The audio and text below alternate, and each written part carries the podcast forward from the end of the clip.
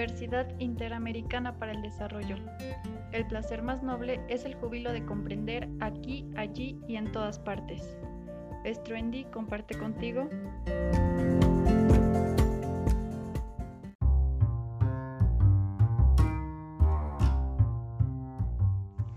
Hola, ¿qué tal amigos de Struendi Unit? Los saluda con mucho gusto Jenny Sandrés.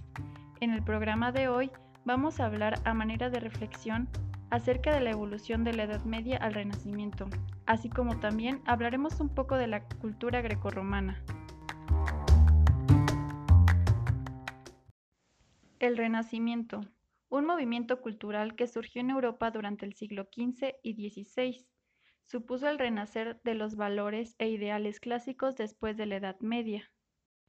La Edad Media es un periodo histórico que se sitúa entre la caída del Imperio Romano en el año 476 y la caída del Imperio Bizantino en Constantinopla en 1453.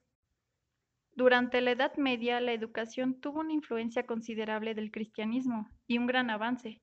Se desarrolló intelectual e institucionalmente con la escolástica, tanto así que se crearon las universidades como cúspides y fueron instituciones educativas cristianas para el desarrollo de la medicina, derecho y teología. La aparición del Renacimiento fue muy importante para nuestra humanidad, porque en estos tiempos se obligaron a pensar, replantear, experimentar y explorar todo lo que ya conocían y querían conocer. Buscaban nuevas respuestas a las infinitas preguntas que rodeaban el mundo y el ser humano. Existió una transformación durante estas dos etapas. Por un lado, el hombre renacentista adquiere una nueva visión de la vida, mientras que el hombre medieval aceptaba el orden preestablecido de las cosas del mundo, por creerlo obra de Dios. El Renacimiento fue fruto de la difusión de las ideas del humanismo, que determinaron una nueva concepción del hombre y del mundo. De esta forma, este periodo es también conocido como los años oscuros o la edad oscura, ya que coincide con un periodo de oscuridad, violencia e irracionalidad.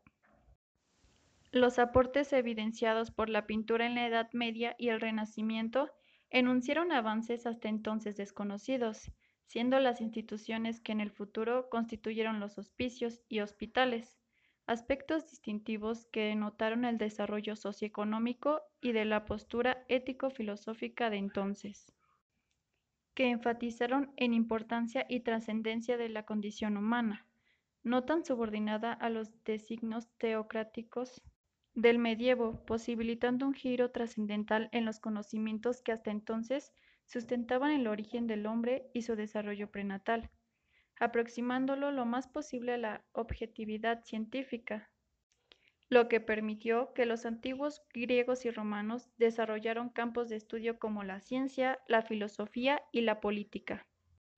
Con base a esto se abre pauta a la cultura grecorromana. Al hablar de cultura grecorromana, se habla de la cultura resultante de la unión de una cultura romana agresiva con una cultura griega intelectual y refinada. El inicio de esta mezcla de culturas se dio cuando los romanos, con su instinto de expansión, buscaban conquistar las tierras de los griegos, conocidos por su inteligencia, filosofía, modernismo, arte, ciencias aplicables, poesía y eruditos, formando así la cultura grecorromana. En el aspecto humano, el griego era investigador, amante del conocimiento y la sabiduría, y de la belleza, mientras que los romanos eran prácticos, por lo que consideraban que lo que hacían los griegos era puro ocio.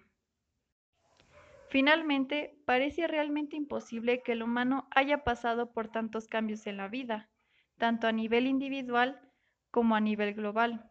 En el Renacimiento resulta fascinante el cambio que afecta a la posición del hombre, es decir, el hombre en el centro del universo. Este cambio radical, ya que años antes se tomaba a un dios como centro de todo, un ser justiciero y temido por sus seguidores. Siguiendo con el tema religioso, se suaviza la figura divina a un dios más cercano y aparece la figura de la Virgen. En esta época la mujer se idealiza. En mi opinión, considero que la mayoría de los cambios que se propiciaron durante esta etapa fueron buenos, y permitieron el mejoramiento de distintas fases, por así decirlo, como lo es principalmente el avance de la educación y la medicina. En conclusión, el Renacimiento, como su palabra lo indica, fue el renacer de una etapa oscura y el renacer de nuevos ideales.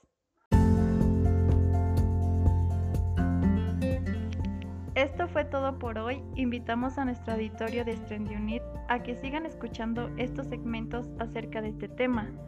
Yo soy Jenny Andrés. Hasta la próxima, aquí, allí y en todas partes.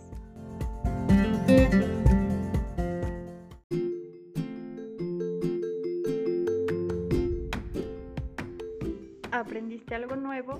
Esto fue Strand Unit. Te esperamos en la siguiente sesión.